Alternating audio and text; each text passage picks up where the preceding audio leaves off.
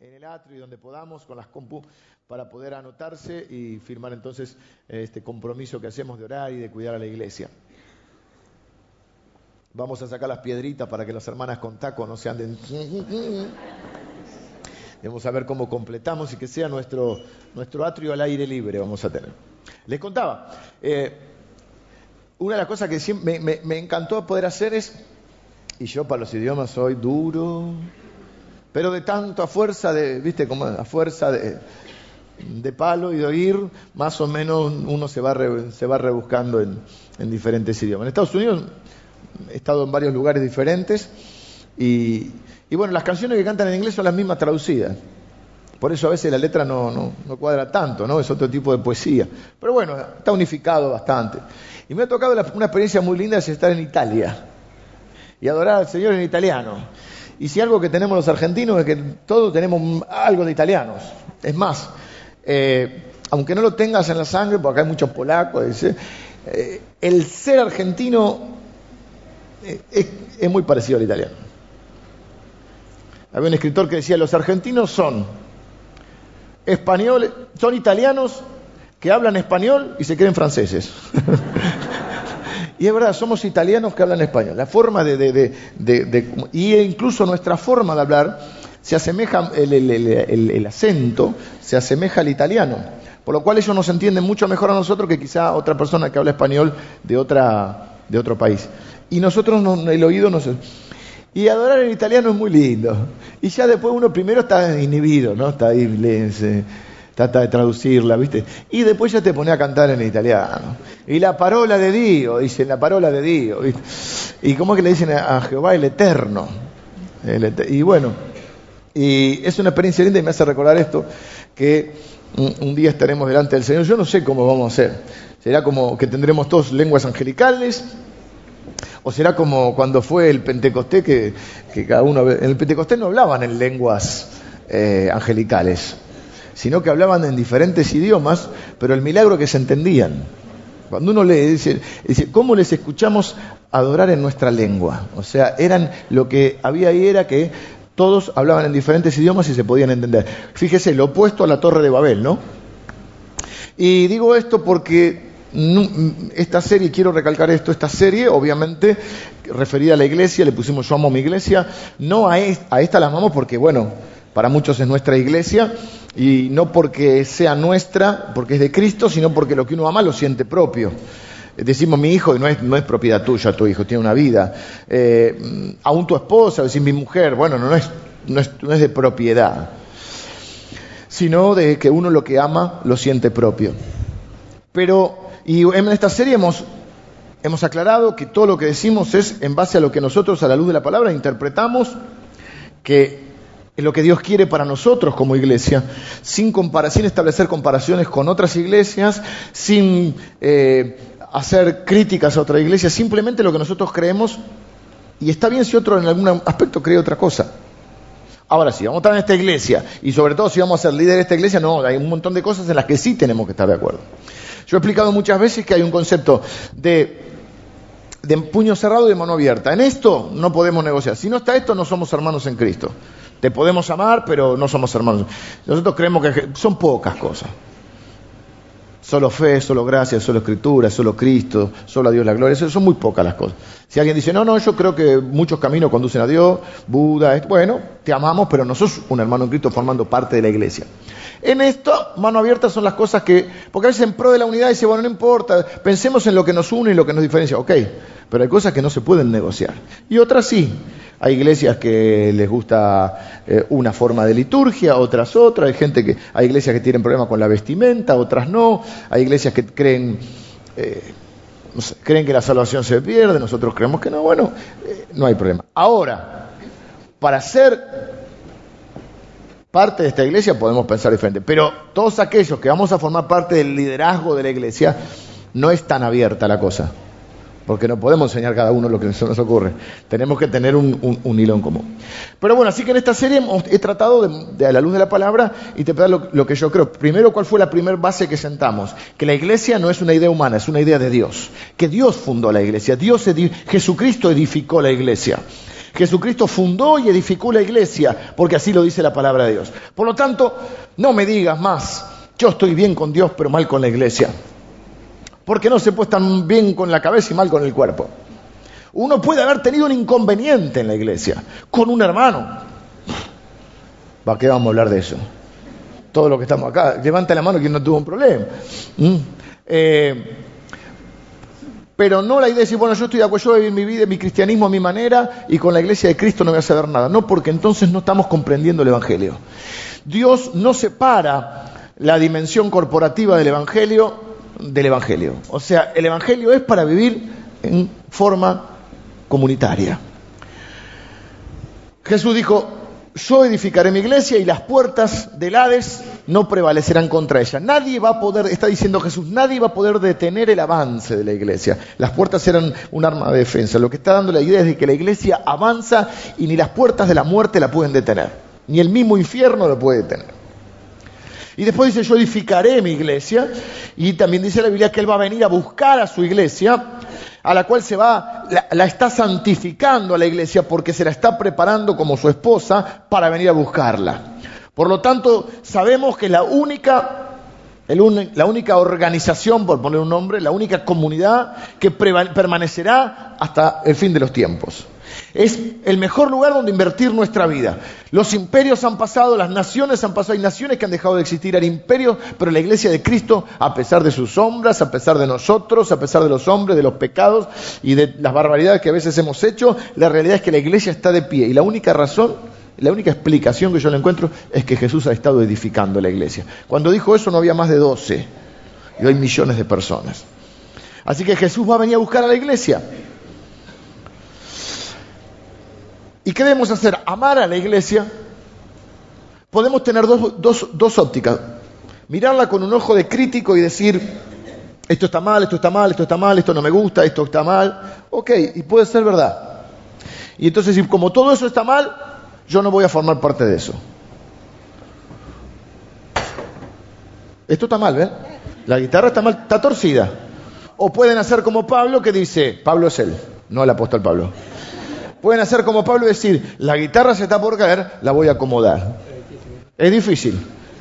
¿Querés que toquemos? Es el bajo, aparte no la guitarra.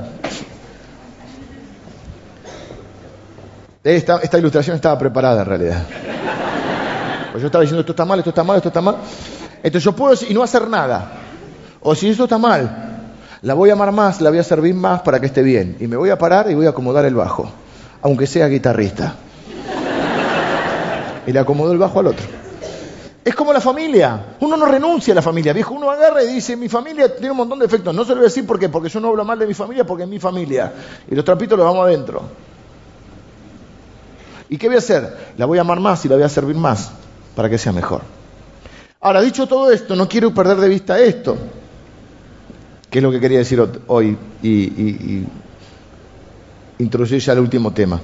Es que es lógico nuestro amor y que algunos de nosotros digamos, yo soy fan de esta iglesia. Pero es una, una, cosa que decimos cariñosamente.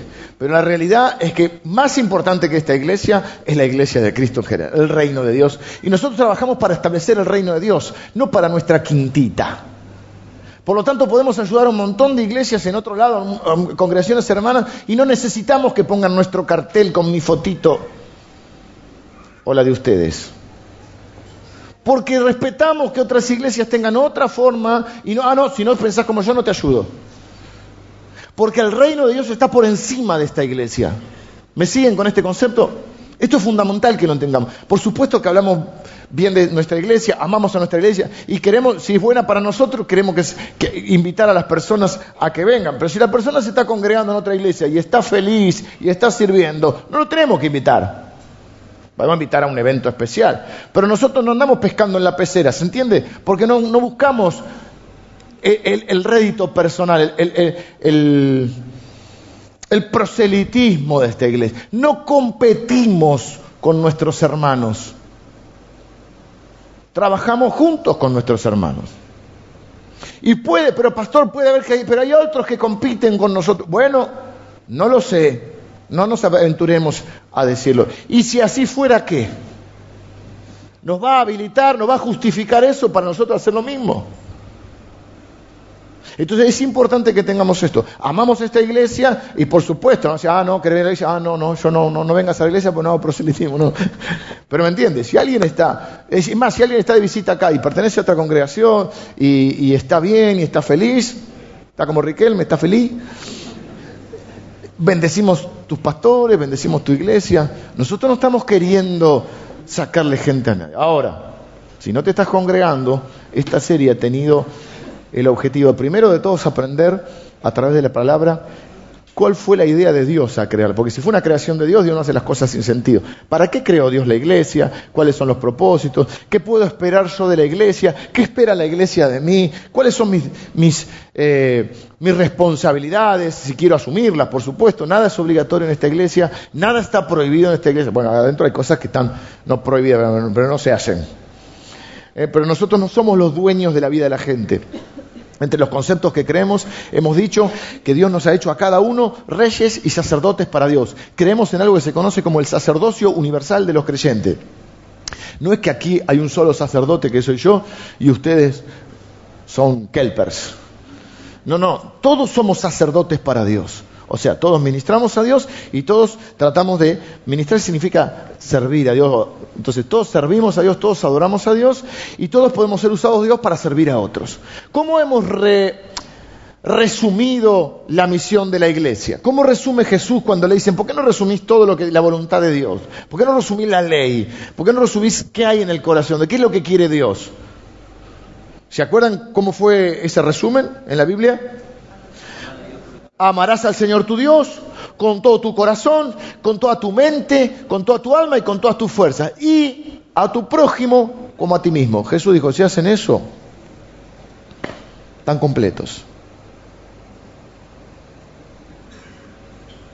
¿Y cómo hace la iglesia eso? Bueno, tres palabras que nos vamos a acordar.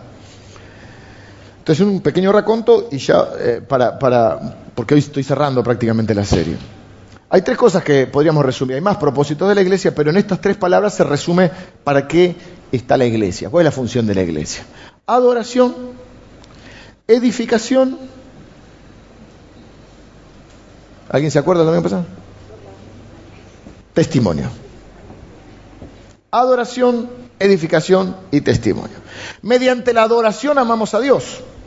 Mediante la edificación amamos a los santos a los que conforman la iglesia. Y mediante el testimonio amamos a los que todavía no conocen a Dios. Amar a Dios y amar a las personas. Si hacemos eso, el resto, después vemos cómo lo hacemos. La edificación incluye la enseñanza de la palabra de Dios, pilar de esta iglesia es la palabra de Dios. La edificación incluye hacer discípulos. La edificación puede incluir una consejería, una administración, una liberación.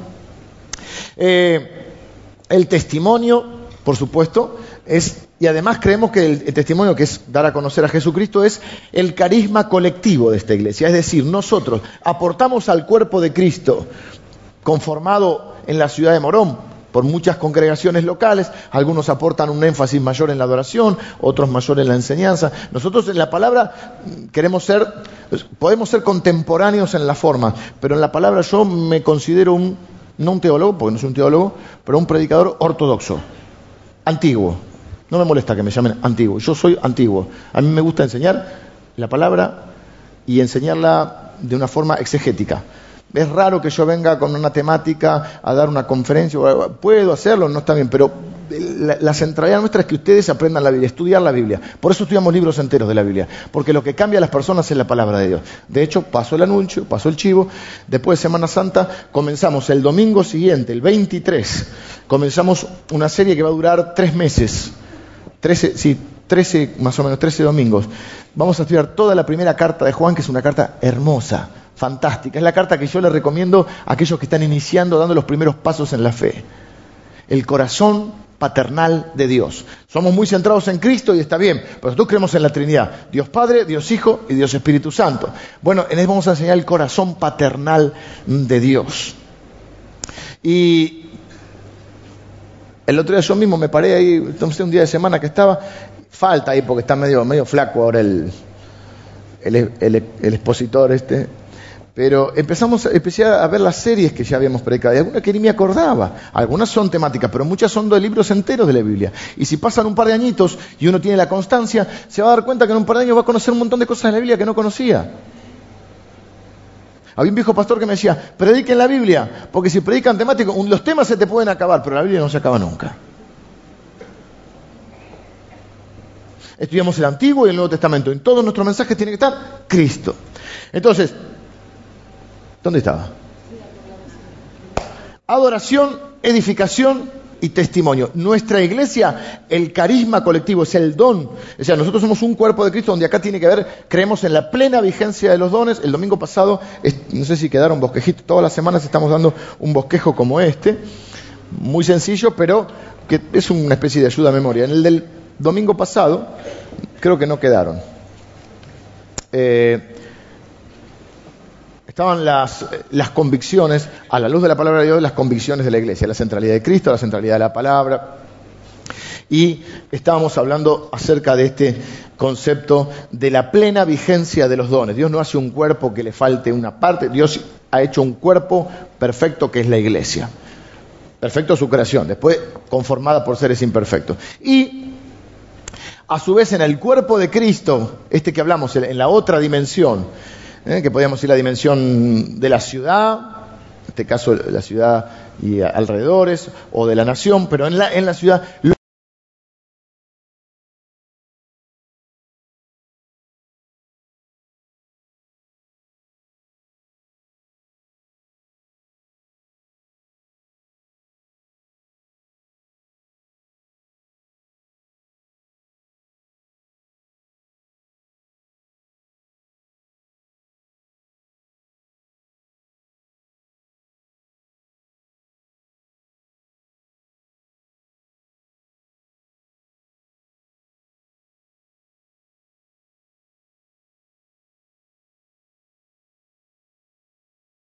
de Efesios, Efesios capítulo 3.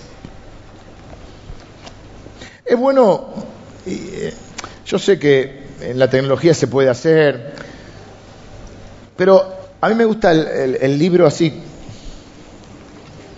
como antes, vení con la Biblia acá.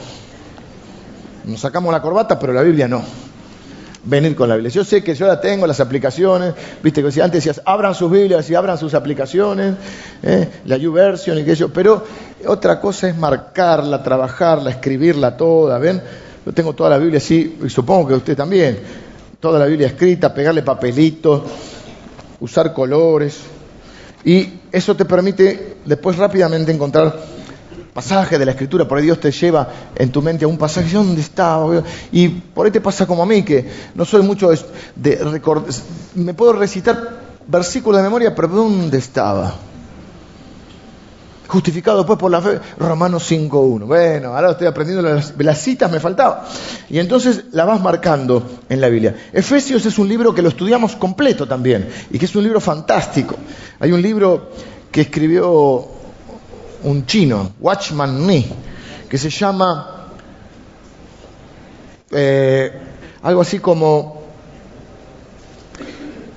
Paraos, andad, estad firmes. Te habla de tu posición en Cristo, de cómo debes andar y cómo tenés que estar firme frente a las acechanzas del diablo. También es un libro que podríamos llamar la iglesia gloriosa. Efesios es una iglesia gloriosa. Y hoy vamos a leer el capítulo 3, el versículo el 20, 20 eh, y 21 vamos a leer. Y vamos ahí a, de esa especie de doxología que hace el apóstol Pablo a sacar un par de conceptos para cerrar esta serie sobre la iglesia. Y a aquel que es poderoso para hacer todas las cosas mucho más abundantemente de lo que pedimos o entendemos, según el poder que actúa en nosotros. A Él sea gloria en la iglesia en Cristo Jesús, por todas las edades, por los siglos de los siglos. Amén. Bien, ven que es como una especie de doxología final. A partir de este texto, lo que quiero hacer hoy es contestar, eh, contestarme para mí primero y para ustedes también, ¿qué hace que una iglesia sea una iglesia gloriosa como la de Efesios, una iglesia feliz una iglesia santa, una iglesia saludable, que ama, sirve, adora, predica, enseña y crece. ¿Qué es lo que hace que una iglesia sea así? Bueno, lo primero que quiero decirle es que nosotros, nuestro enfoque está en Jesús, nos centramos en Jesús. Ahí está como introducción, podría ser también el punto número uno, pero es, es el resumen, está bien. Eh, nuestra atención, nuestro enfoque se centra en Jesús, completamente y para siempre. Dice, y a aquel que es poderoso, a Él sea la gloria en la iglesia. Todo se trata de Jesucristo. La iglesia no se trata de mí, la iglesia se trata de Él. Siempre ha sido así y siempre lo será. Con esto, ¿qué es lo que estoy diciendo? No estamos acá para seguir a un hombre, estamos para seguir a Jesucristo. Los hombres pasan, pueden quedar sus obras, es verdad. Los hombres pasan y Jesucristo y su palabra permanecen para siempre. No seguimos a los hombres, no somos discípulos de un hombre, somos discípulos de Cristo siempre ha dependido de Él y siempre será así, siempre va a depender de Él. La iglesia no es mía, mi hermano, la iglesia no es suya. Usted no viene a la iglesia del pastor Leo ni al ministerio, nombre cualquiera para no hacer referencia a nada. Usted conforma una iglesia y viene a reunirse con sus hermanos para que juntos seamos iglesias, para que juntos estudiemos la palabra de Dios, para que juntos crezcamos en amor, para que juntos crezcamos en el conocimiento de Dios y en el conocimiento de su palabra, para apoyarnos unos a otros, para servirnos unos a otros, para enseñarnos unos a otros. Mire, eh, hace un tiempo atrás, no lo traje, eh, en una reunión así le pedí al pastor Emilio, él tiene con su computadora y sus estudios, que me bajara eh, todas las veces que en la Biblia dice unos a otros. Y lo tengo, yo además de la computadora tengo una, un portafolio, un bibliorato y otro coso que no sé qué es, donde tengo las prédicas desde antes de la fundación del mundo. Tengo mi primer prédica. Es que antes escribía a mano, por eso esas no las tengo en la compu. Mi primer prédica fue el joven rico. Te lo miro hoy y digo, pobre gente. Bueno, quizá usted piense lo mismo. Eh, gracias a los hermanos que me esperaron y me, supieron eh, esperar, me tuvieron paciencia.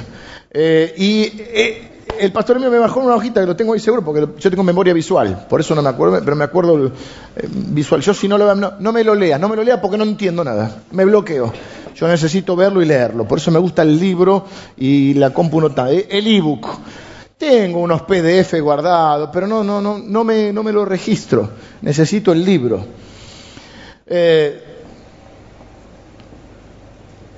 todas las veces que dice unos a otros, Perdonad los unos a los otros, amaos los unos a los otros, servíos los unos a los otros, consolados los unos a los otros, eh, orad unos por otros, todos unos por otros. Esa es la idea que nosotros tenemos de la iglesia. La iglesia está conformada por todos los nacidos de nuevo, que Dios nos ha dado diferentes dones. ¿Quién es la cabeza? Cristo. Todos nosotros tenemos diferentes dones. Tener el don de la predicación o de la enseñanza de la palabra no significa que yo tenga un valor mayor para Dios que vos que tenés otro don. Es más, la Biblia lo aclara eso, porque por ahí algunos se jactaban de, su don. Y si qué te vas a jactar del don si te lo dio Dios. Y por un ejemplo, Pablo, hablando de que es el cuerpo de Cristo, dice, y los miembros menos, eh, ¿cómo dice? Menos decorosos, menos pudorosos, ¿no son lo más no son importantes? Lo dejo a tu criterio. Nuestro enfoque siempre está Él, está en Él. Por eso, como depende de Él y es de Él, es el único que se lleva la gloria. Nunca yo puedo decir la iglesia es mía, porque la iglesia no es mía. Hay ministerios para usted y para mí. Hay un servicio en el cuerpo de Cristo de unos a otros.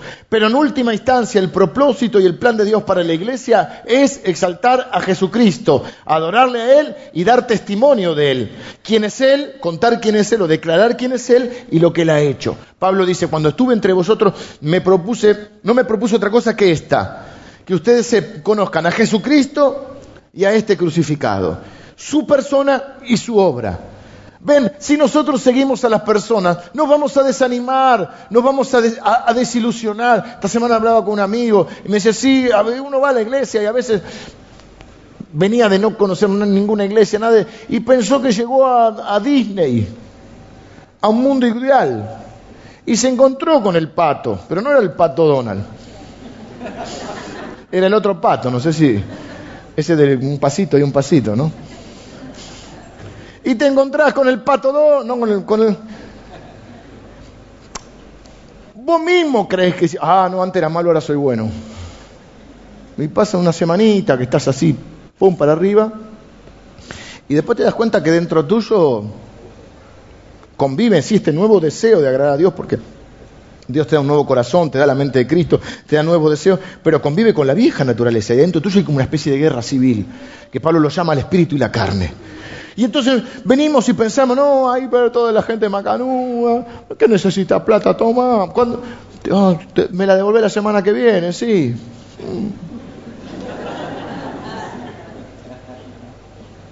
Oh, el hermanito trabaja de, no pongamos ejemplo, de algo que se hace en la casa. Y vos decís, oh, el hermanito, le pago por adelantado, me va a hacer el trabajo, hermanito no vino más. Lo recomendé a fulanito para el trabajo. Oh. Testimonio de 30 años tirado a la basura por un hermanito. Llevé al hermanito a trabajar, me hizo juicio. No pasa acá, eso es en otra iglesia. Y algunos me preguntan, ¿y por qué usted pastor? Ve que yo de acá digo, yo no soy cobrador de, incobra de morosos incobrables, yo no soy garante de... No, no, no. No me preguntaste cuando hiciste el negocio, no me, no venga ahora. Y aún dicen, yo sé que usted no quiere... Sí, yo sí puedo colaborar y contribuir a que dos hermanos se pongan de acuerdo y, cada uno eh, se haga responsable. Yo estoy para colaborar, pero no, porque no soy el Espíritu Santo, no, no puedo ponerle un revólver, bueno, no puedo, pero no quiero, en la cabeza uno para que pague. Entonces, la única forma de nosotros crecer en la fe es poner nuestros ojos en Jesús. Y eso es lo que me encanta de esta iglesia. Cuando usted escucha a un pastor, amigo, cualquiera, usted va a escuchar en algún punto del mensaje hablar de Jesucristo. Si no, no es un mensaje, es un lindo tema, una conferencia, cualquier otro, que puede ser un tema interesante, vamos. Pero cuando se está predicando la palabra, en toda la palabra la Biblia habla de Jesucristo. Y en esta iglesia, cuando escucho usted predicar a un pastor, va a escuchar que habla de Jesucristo.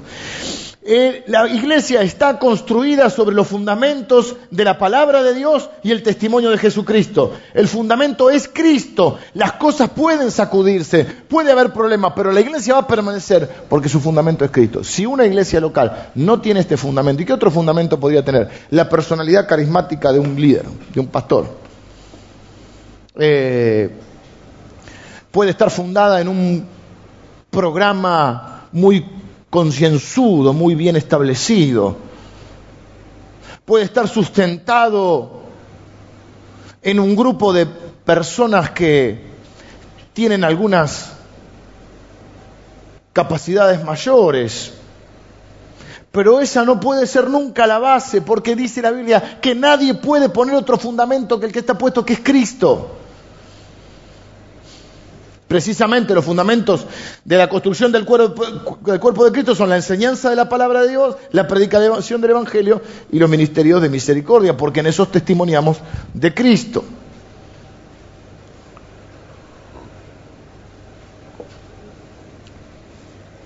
No me gusta a mí hablar, por ejemplo, de una, cuando se dice una iglesia grande o una mega iglesia. Nosotros no somos ni una iglesia grande ni una iglesia o una mega iglesia, no estamos, no nos hemos propuesto, jamás fui, digo jamás y estoy pensando, por la duda, no tiene sus pecados de juventud, ¿no?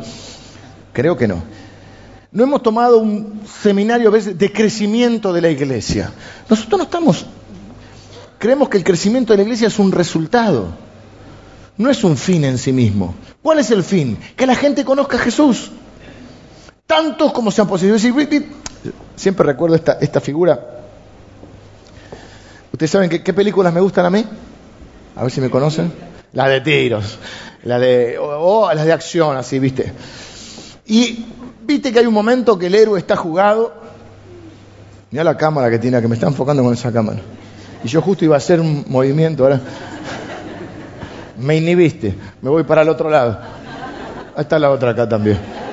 Bueno, me voy a esconder. ¿Por qué? Porque en la película, viste, el héroe está jugado y le queda, la, no sé, la metralladeta o la escopeta y le quedan... El otro día viví una de Clint Eastwood con Morgan Freeman y Jim Hackman. Oh, no quedó nadie. Ni el que filmaba quedó. Una cosa hermosa. ¿Cómo se llamaba la película?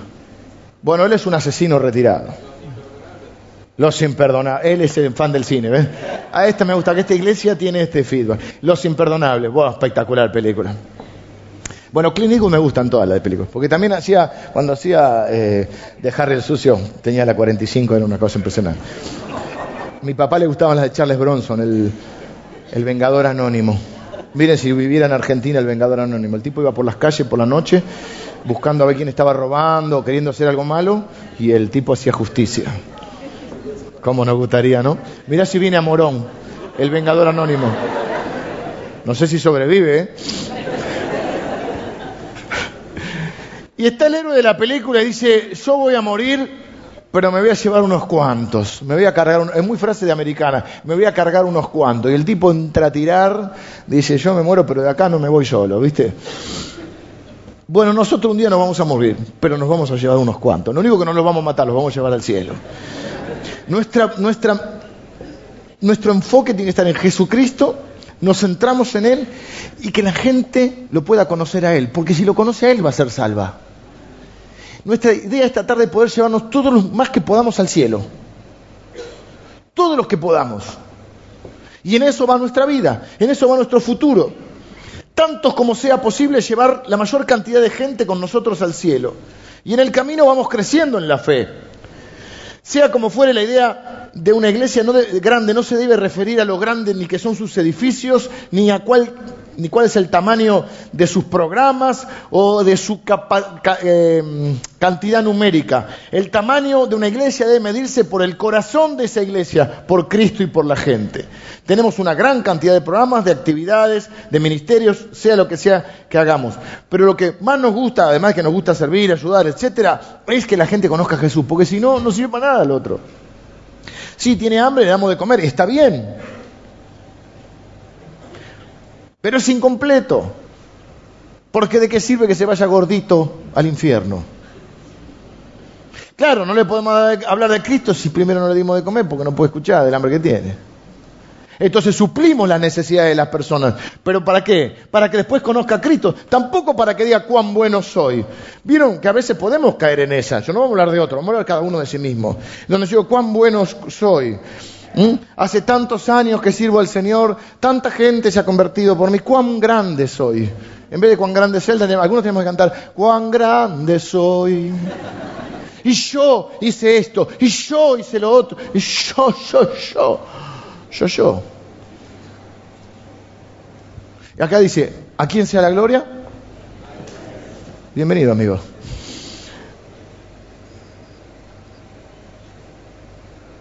Hebreos, un libro fantástico, estudiamos todo Hebreos 11. Y la conclusión de Hebreos 11 es, despojémonos de todo peso y del pecado. Y corramos con paciencia, con aguante, con perseverancia, la carrera que tenemos por delante, puestos los ojos en Jesús. Ay, no, pero el pastor del ministerio me hizo mal. Y mira, si va por eso, nos vamos todos a vender panchos a 11. Nosotros estamos acá por una convicción. Hemos puesto los ojos en Jesús. ¿Quién ha salvado nuestra vida? ¿Quién nos ha transformado? ¿Quién ha dejado ese pasado atrás? ¿Quién nos ha sanado el corazón? ¿Quién ha restaurado nuestras vidas y las de nuestra familia? El Señor Jesús. A Él seguimos. Despojándonos de todo peso y del pecado, y ahí podemos, dentro del peso, permítame que lo traduzca un poquito, despojándonos de todas las idioteces, despojándonos de las mezquindades, despojándonos de las vanidades, del egoísmo, eso, bueno, eso es pecado ya, todo eso. Despojándonos de las no lo digo. De las distracciones, anote que ve que soy educado. Dejando a un lado los desvíos, dejando a un lado todos los pesos que nos impiden avanzar. Hace poco cumplí, este año, ahora me, me, me, me hicieron acordar que fue el, no me acuerdo qué día es, ¿alguien se acuerda de mi ordenación pastoral? No estaba nadie. Este. No fue tan maravilloso tampoco el día, pero, pero fue en marzo. El 10, ¿no? Ahí está mi mamá, ¿ves? Mi mamá se acuerda. Mi mamá cree que yo predico mejor que Billy Graham. Tiene más que hacer mío que de Billy Graham. Eh, 17 años. Y recibí... En realidad para los 15, recién este año se olvidaron, che.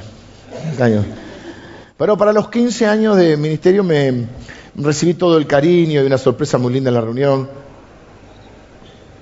Y pensé, ¿cómo responder a eso? A tanto cariño, tanto afecto que recibo, la verdad, más allá de los años, recibo todos los domingos. Eh, termina la reunión y vienen mis viejitas. Tengo un grupo de viejitas que vienen a saludar. Viejitas cariñosamente, les digo. Experimentadas. Pero vienen a saludarme con tanto cariño y algunos de ustedes. Y, siempre esa, creo que esa es una cosa que queremos y oramos para que nuestra iglesia, lo dijimos el domingo pasado también, nuestra iglesia se caracterice. Que la gente que venga a este lugar sienta el amor de Dios y el amor nuestro. Que se sienta amada y aceptada tal como es. No se sienta ni señalada ni juzgada, tal como es. No, no, no, pero ¿cómo vamos? Sí, tal como es. Porque Dios la acepta tal como es. Esto es lo que no entendemos. Dijimos, aceptación no es aprobación. No estamos diciendo que aprobamos todo lo que otro hace. Tampoco podemos aprobar todo lo que nosotros hacemos. Pero sí aceptación, porque Dios te acepta como sos. No aprueba todo lo que haces, pero te acepta como sos y te ama como sos. Como te ama te va a transformar. Porque te ve así, no te quiere ver hecho un desastre. ¿Y cómo llegamos al Señor, la mayoría de nosotros? Hecho un desastre. Y hubo alguien que nos amó, y hubo alguien que nos escuchó, y hubo alguien que nos habló de Cristo. Y nos dijo que Cristo nos aceptaba como éramos. Nosotros no estamos para darle consejos morales a la gente, estamos, no estamos para dar buenos consejos, estamos para dar buenas noticias. Oh, tenés que dejar esto, tenés que... No puede. Si no tiene a Cristo y el Espíritu Santo y la gracia de Dios, no puede. No puede dejar eso. Lo que tiene que hacer es conocer a Cristo. Bueno, les decía, entonces cuando, cuando me, siento todo el afecto, pregunto, ¿cómo responder a eso? ¿Cómo responder? Uno convive con el elogio y la crítica. Hay gente que parece que uno es Satanás y otra gente que te ama y, a veces pasan de una cosa a la otra, ¿viste? Osana y crucifícale, son tres días. ¿eh? tres días, oh, sana, oh. ¿eh? Eh, y pensé, cuando justamente hoy que es domingo de Ramos, pensé cuando el domingo este de Ramos se, se, conoce la entrada de Jesús a Jerusalén y lo reciben, Osana el que viene en el nombre del Señor. Y pensé en el burrito que lo llevaba, la famosa historia del burrito que pensaba que, que los halagos eran para él. Una ilustración, ¿no? Dice, ¿cómo, qué importante que soy, mirá cómo me reciben, decía el burrito. Y yo no sé eh, si el burro era inteligente para darse cuenta que el desfile no era para él. Pero yo soy lo suficientemente inteligente para saber que... O sea, no soy como el burro. Me han dicho cosas peores. Pero yo soy lo suficientemente inteligente para darme cuenta que los honores no son para mí. Y que esa es una estupidez en la que podemos caer los seres humanos. Y cuando nos pasa eso tenemos que acordarnos del burro. Y decir, el desfile no es para vos, el honor es para Él. ¿Por qué la discusión inicial desde que el mundo es mundo? ¿Quién es el mayor? Eh, Caín y Abel pelean por eso. Jacob y Saúl. Saúl contra David. Los discípulos cuando Jesús está por ir. O sea, está Jesús ahí que es el... Está Jesús. Ese es ridículo. Y ellos empiezan a pelear a ver quién es el mayor. Y está Jesús ahí escuchando. Imagínate, mirá si Jesús en vez de Jesús fuéramos nosotros. ¿Qué dirían ustedes? O sea, está Jesús ahí y los otros peleándose a ver quién es el mayor. No, no, porque yo hice la iglesia más grande, porque yo. ¿no? Le van saliendo las plumas. No, no, porque yo. Porque yo le. cientos de miles se han convertido por mí. Y Jesús está ahí. Jesús puede decir, bueno, el que, el que, ¿quién es el más grande? A ver, el que nació de una virgen, levante la mano. A ver, el que puede multiplicar los panes y los peces, levante la mano. De un paso al frente. Bueno, eh, no lo quiero escuchar más, me voy, a dar un, me a paseo por arriba del agua y vuelvo. Te resucito un par de muertos y estoy con ustedes. Ah, seguimos la discusión. No, Jesús se saca, eh, eh, se, saca la capa, qué sé yo, agarra la toalla y le empieza a lavar los pies. Le dice, ven por esto soy el más grande. Y el que quiere ser grande entre ustedes tiene que ser el siervo del otro. Es una contradicción cuando decimos es un gran siervo. Yo les conté que una vez fui a una iglesia hermana y bueno, hermanos buenos, lo hicieron con buena intención. Era un encuentro de pastores, previo a una campaña, no me acuerdo de quién, si era Anacondia o de quién venía. Va un día de semana. Ustedes saben que yo hoy estoy, a mi modo, estoy muy elegante. ¿Usted cómo me ve hoy? En la semana se podría decir que a veces no estoy tan elegante. Tampoco era un desastre, no es que fui en Bermuda, ¿viste? Bueno, jeans, zapatillas, en la remera. Porque soy joven. Y era más joven todavía en ese momento. Y llego a la iglesia con Lili en un encuentro de pastores de la zona para. Llego y el de la puerta me mira y me dice, los del coro para allá. Así, ¿eh? Pero así, los del coro para allá. Este hombre no me conoce. Creo que no me conoce. Porque si me conociera sabía que yo no puedo cantar en un coro. y yo siempre llevo a Lili, ¿viste? Porque así levantamos un poco el nivel, ¿viste? Claro, viste, vos venís un poquito, viste, el negrito ahí caminando, ni bolilla, pero vamos, vamos, vení, eh, pongo delante, vamos a levantar un poquito el nivel. Pero nos mandó al coro a los dos. Y le digo, no, yo soy el pastor de acá, de, de Constituyente. ¡El siervo! ¡El siervo! ¡Pasa el siervo! Y ya le gritó a los que estaban atrás, ¡ahí va el siervo! Y yo estaba como el siervo, busca. El siervo con C con ese. No hay que dejar llevar por las apariencias, ¿sí? ¿Por qué estoy contando esto? El burro. Y Jesús vino a servir. No sé si andaba en zapatillas, andaba con la túnica esa, pero bueno. Eh, había un gran predicador gran justamente, queda feo, pero bueno, un tipo, no me acuerdo el nombre ahora, que él decía, yo no soy el buen pastor, yo soy el perro del buen pastor, porque todos los pastores de ovejas tienen un perrito que es el que va llevando las ovejas para todos lados, ¿viste? Y el que las va a buscar. Y yo no soy el, el buen pastor, yo soy el perro del buen pastor.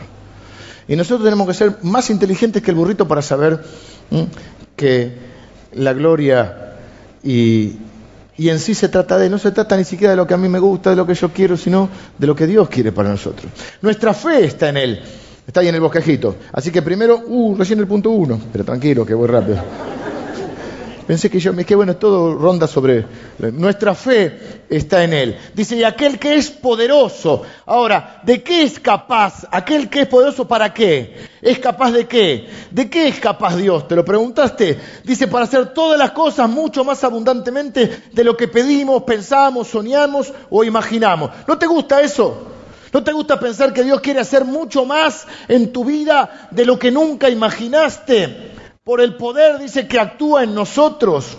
Hay un pasaje de la escritura que yo en realidad lo conocí, porque a veces uno, eso ayuda a las canciones. Cuando cantamos la Biblia, a mí me gustan las canciones que cantamos la Biblia también.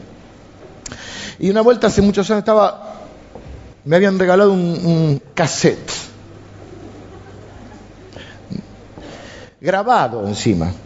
Y me lo da una amiga acá de la iglesia. Eh, eh, Karina me lo da. Nosotros nos, fuimos de, vacaciones, mi familia estaba en el Uruguay, nosotros nos fuimos con Lili, sí estaba recién embarazada o era el año previo, antes del 2001, así que Y hoy no sé a dónde iba yo con el auto y voy a escuchar acá, yo no soy de poner mucha, eh, bueno, cassettes.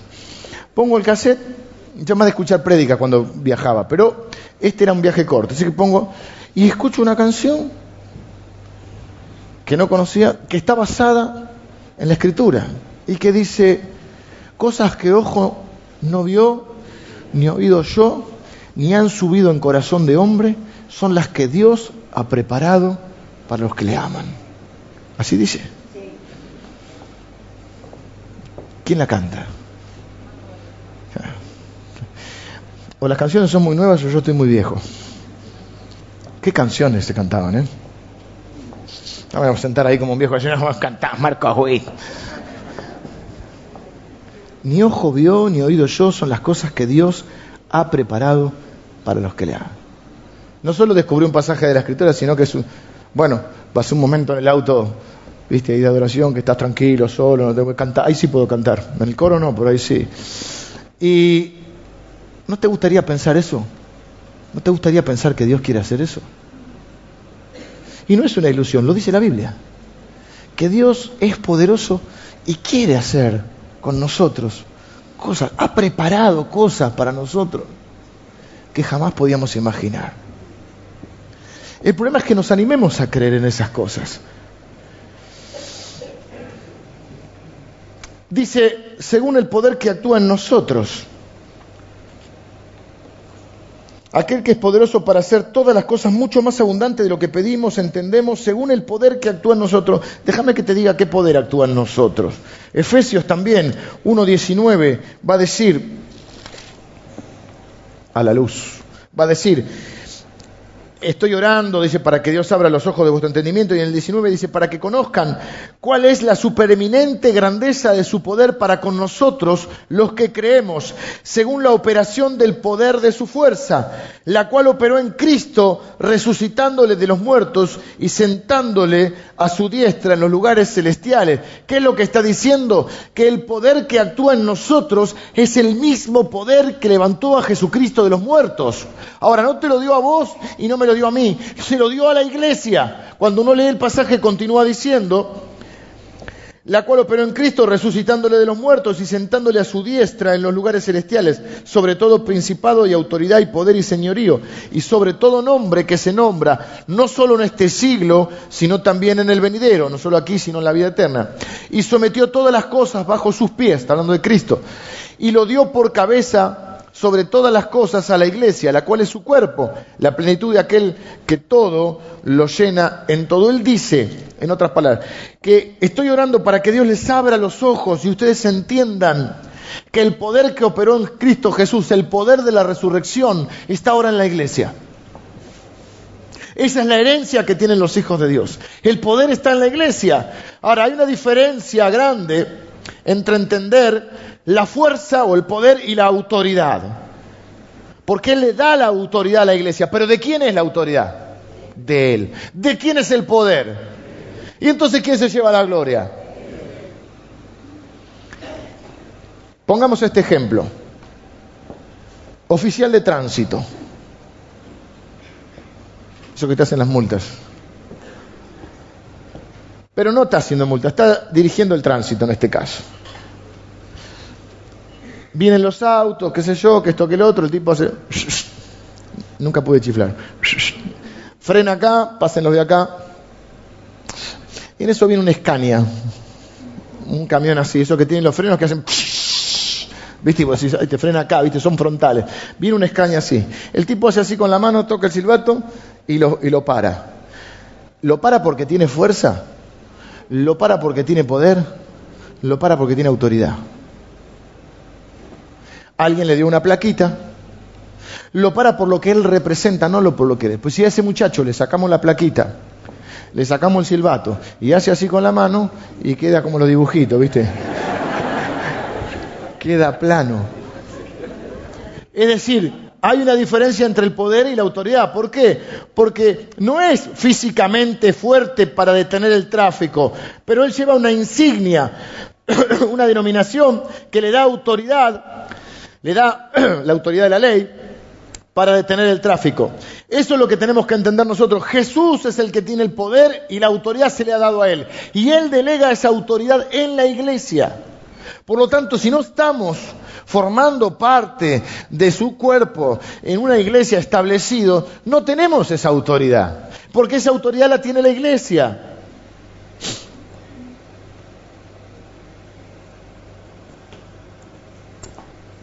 Así que dentro de la iglesia, si usted está en la iglesia, usted puede estar tranquilo que Dios es poderoso para hacer. Dios es capaz de salvarlo, Dios es capaz de sanarlo, Dios es capaz de darle un trabajo, Dios es capaz de sostenerlo, Dios es capaz de ampararlo, Dios es capaz de resucitarlo, Dios es capaz de todo lo que podemos pedir, imaginar, y dice aún más abundantemente de lo que podemos imaginar. O sea, que lo que imaginás te quedaste corto. Pero algunos vivimos una vida que estamos en el medio entre la salvación, el nuevo nacimiento, que sí está, y el momento en que vamos a ser glorificados en el cielo. En el medio estamos como un poco flojos. Tenemos un concepto de la gracia de Dios que es, bueno, Dios nos salvó, nos va a venir a buscar y en el medio arreglémonos un poco como podemos. Sí, pensábamos en la oración, todo, pero venimos medio flojitos. Es como la cama cuando el colchón ya está medio, medio baqueteado, que la cabeza está bien, los pies están bien y en el medio está hundido. Algunos de nosotros tenemos la vida que está medio hundida. O sea, creemos que Dios es nuestro Salvador, le hemos entregado nuestra vida, estamos seguros de eso, estamos seguros de la salvación, estamos seguros de que Él va a venir. En el medio, y no estoy tan seguro de Él es poderoso para hacer todas las cosas, bueno, está en la Biblia, pero va, va, qué sé yo, no sé, será para los que tienen fe. Yo estoy como un poquito hundido en el medio. Así que dale vuelta al colchón. Siempre al lado de tu señora está más.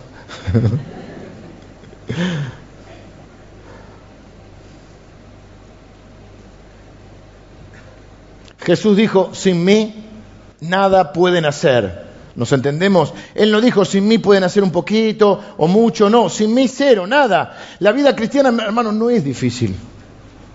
La vida cristiana es imposible.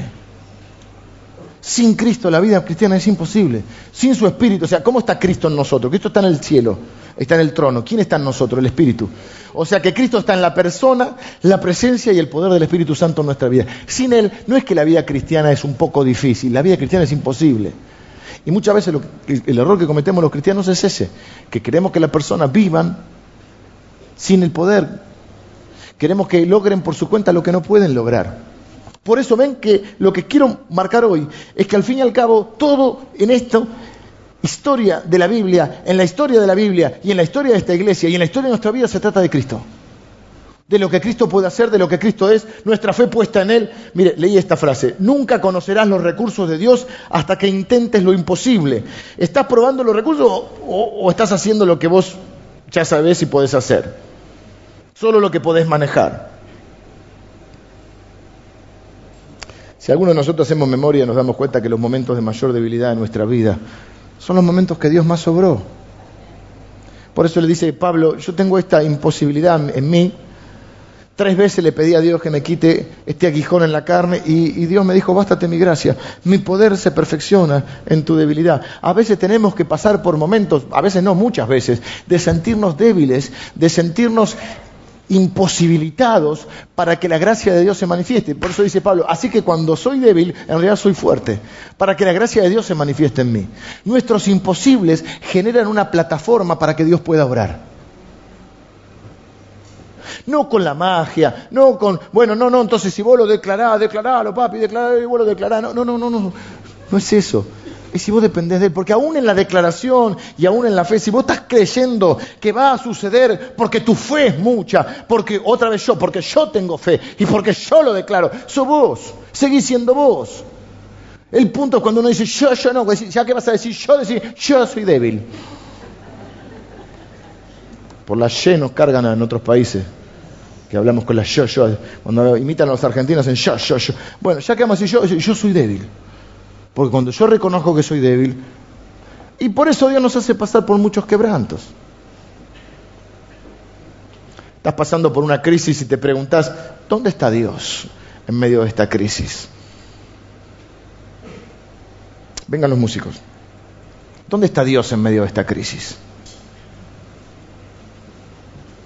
¿Por qué no clamas a Dios? No, pero ya oré lo de... No, no, no te... No me estás entendiendo. Hay dos formas de, declarar a Dios, clamar a Dios. Hay una forma que yo respeto, pero no considero la adecuada, por lo menos en esta ocasión, por ahí para hacer guerra espiritual y tomar autoridad es otra historia, pero cuando uno tiene que clamar a Dios, es cuando uno tiene que sentirse débil. Y el gran problema de nosotros los seres humanos es el orgullo. Fíjense que el orgullo es el que trae problemas entre los seres humanos. ¿Quién es el mayor? El orgullo trae problemas en la iglesia. El orgullo trae problemas donde hay dos o tres reunidos. hay problemas. Cuando clamamos a Dios podemos clamar con orgullo. ¿Cómo se clama con orgullo? Y bueno, ¿no viste esos que reclaman? Yo reclamo, Señor. ¿Qué reclama vos? Se dice, eh, ¿qué reclaman? ¿Qué sos vos, deudor o acreedor? Entiendo que es una frase, no está mal. Es como si, Señor, te recuerdo tu promesa. Pasa que la palabra reclamo es media. media chiva. Ahora, si vos con humildad decís, Señor, esto es imposible para mí. Yo te necesito. Yo dependo de vos. Es más, una de las oraciones por ahí más honestas que yo veo en la Biblia es cuando un hombre va a pedir por su hijo y le dice, Señor, le, le fui a acudir a tus discípulos no pudieron hacer nada.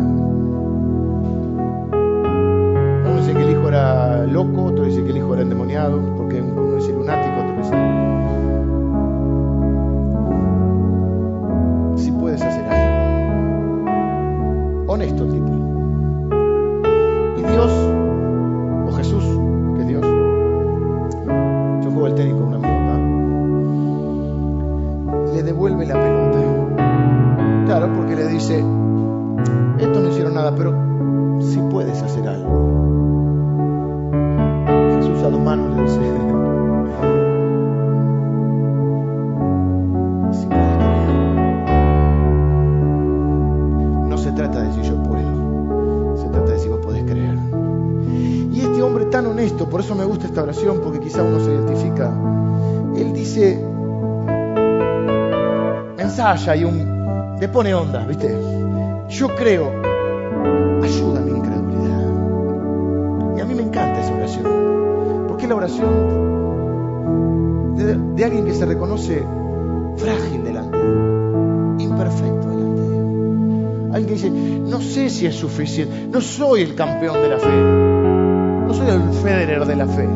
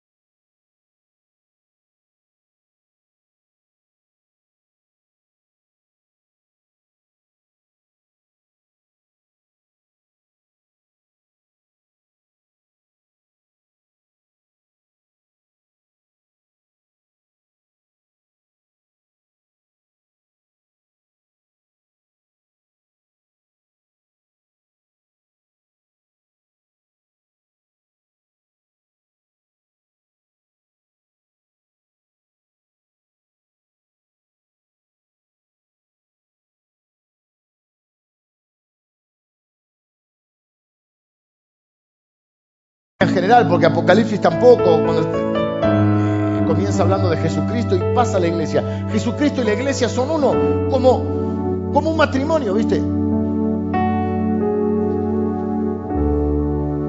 Dios nos ha reunido de todos los ámbitos interculturales, económicos, intergeneracionales. Estamos acá para adorar a Cristo juntos, porque un día vamos a estar delante del trono y ahí sí que va a haber italianos, de todos lados, polacos, rusos, qué sé yo, chinos. Y el compañerismo es reunirse unos con otros y servir juntos. Y ahí se establece una conexión al orar, al servir, al trabajar juntos. Nuestra comunión es a través de Él. ¿Por qué digo esto? Porque ¿qué es lo que tenemos en común algunos de nosotros? Nada. Lo único que tenemos en común es Cristo. No tenemos la misma historia, no venimos de los mismos lugares, no tenemos la, no hemos tenido las mismas posibilidades. Hemos, hemos, mil, mil cosas nos separan, pero ¿qué es lo que nos une? Un Señor, dice la Biblia, una fe, un bautismo, una misión. Lo que nos mantiene juntos es lo que somos en Cristo.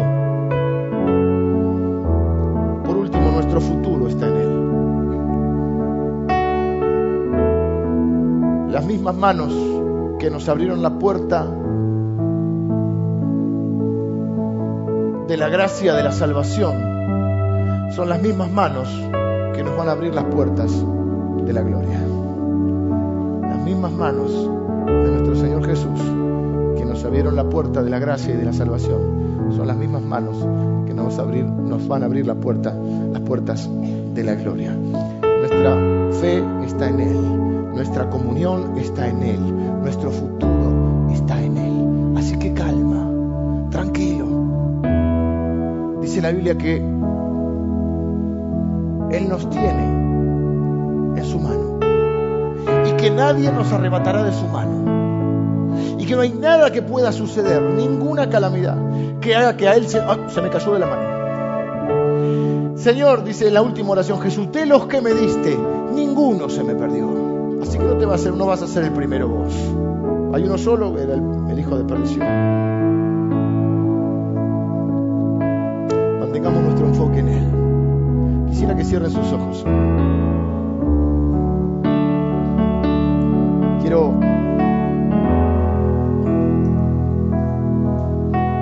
como te dije al principio, quiero bendecirte si venís de visita y formas parte de otra congregación. No te estás congregando en este momento, quiero invitarte a que te unas a esta familia de la fe. Te doy mi palabra, que este es un buen lugar para plantarse y dar fruto. Que este es un buen lugar para nuestros hijos. Si así no fuera, no traería a mis hijos acá. Bueno, no sería el pastor tampoco. En el cual he plantado mi familia. Creo que es el mejor lugar para que mis hijos puedan crecer sanos, libres de todos los prejuicios religiosos que nada tienen que ver con la palabra, que son solo costumbres humanas. Que puedan crecer felices, maduros en la fe, de acuerdo a la edad que tienen. No queremos que nuestros hijos ni nuestros jóvenes sean viejos, queremos que sean jóvenes y que sean niños y que vivan la vida que tienen que vivir, pero queremos que se vayan edificando en la fe.